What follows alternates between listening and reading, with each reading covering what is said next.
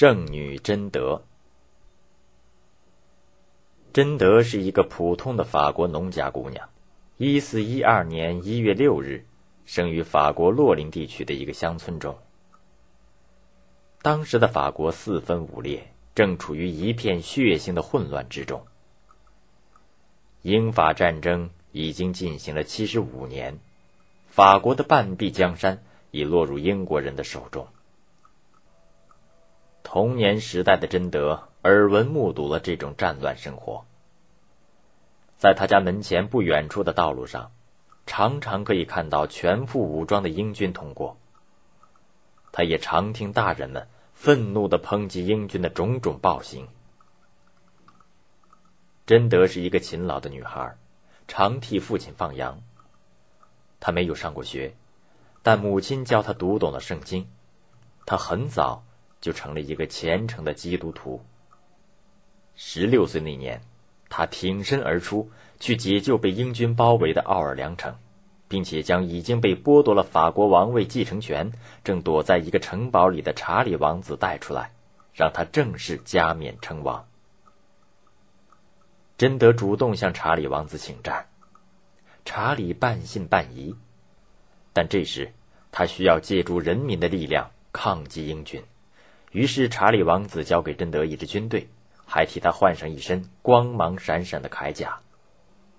贞德让人到教堂取来一柄宝剑，又制作了一面象征法国王室的白色百合花旗。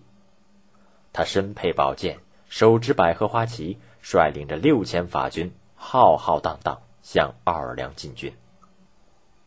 英军早已把奥尔良城围得水泄不通。还环绕城墙，修筑了十多座堡垒。贞德策马来到其中一座堡垒跟前，将一封书信系在箭上，射了上去。上帝派使者贞德前来告知你们，立即撤出法兰西，并且赔偿我们的损失，否则你们将大祸临头。英军根本不把贞德放在眼里，贞德一声令下。率领他的法兰西战士们向英军奋勇冲去。正当他攀着梯子登上堡垒时，突然被箭射中，士兵们把他抬下战场。贞德硬是用自己的双手将剑从身上拔了下来。眼看已是日落时分，阵地上双方鸣号收兵。此时，贞德却鼓起勇气。挥动百合花旗，高声喊道：“胜利是你们的，冲上去！”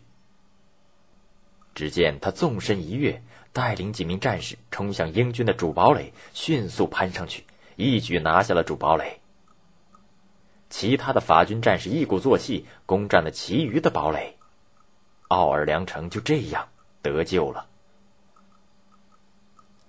奥尔良城内钟声齐鸣，此起彼伏。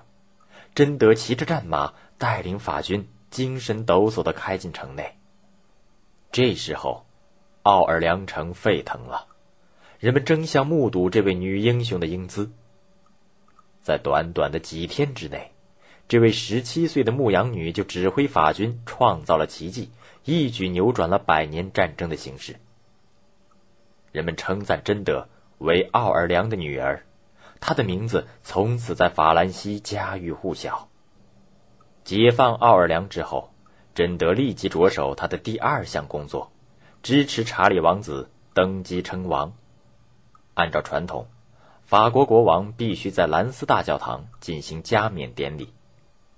尽管在通往兰斯的大道上有许多英军严密设防的城堡，但贞德无所畏惧，哪里有激烈的战斗，哪里。就一定有他的旌旗在招展。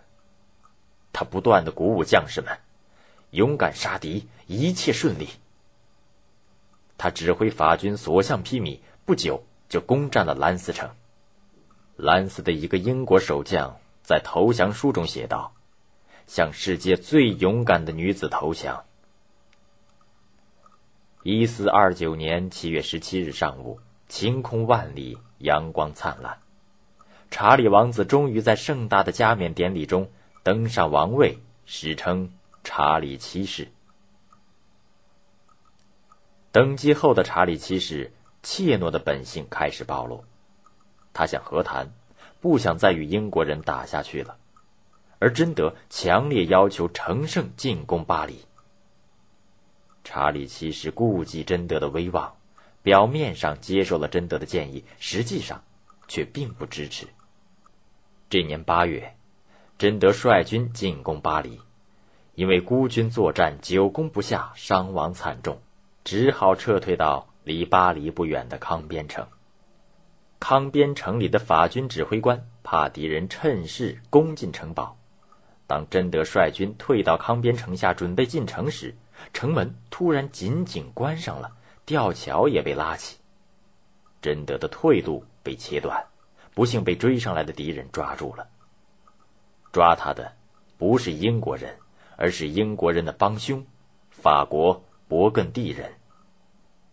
贞德被俘后，勃艮第人将他出卖给了英国人，查理七世竟然无动于衷，不去营救贞德。贞德受尽了严刑拷打，但他始终坚贞不屈。险恶的英国人又故意把贞德交给宗教法庭审判。法官审问贞德：“你知罪吗？竟敢女扮男装？”“我穿男装是为了骑马杀敌。”贞德回答说。“上帝憎恨英国人吗？”“我不知道上帝对英国人是爱还是恨。”但我确信，侵略者除了被杀死的外，统统都要被赶出法国。现在还敢狡辩？看你分明是个女巫，等着你的将是火刑柱。为了我的祖国法兰西，我无所畏惧。一四三一年五月三十日上午，面色苍白的贞德被押到广场上，广场周围的屋顶上都站满了人。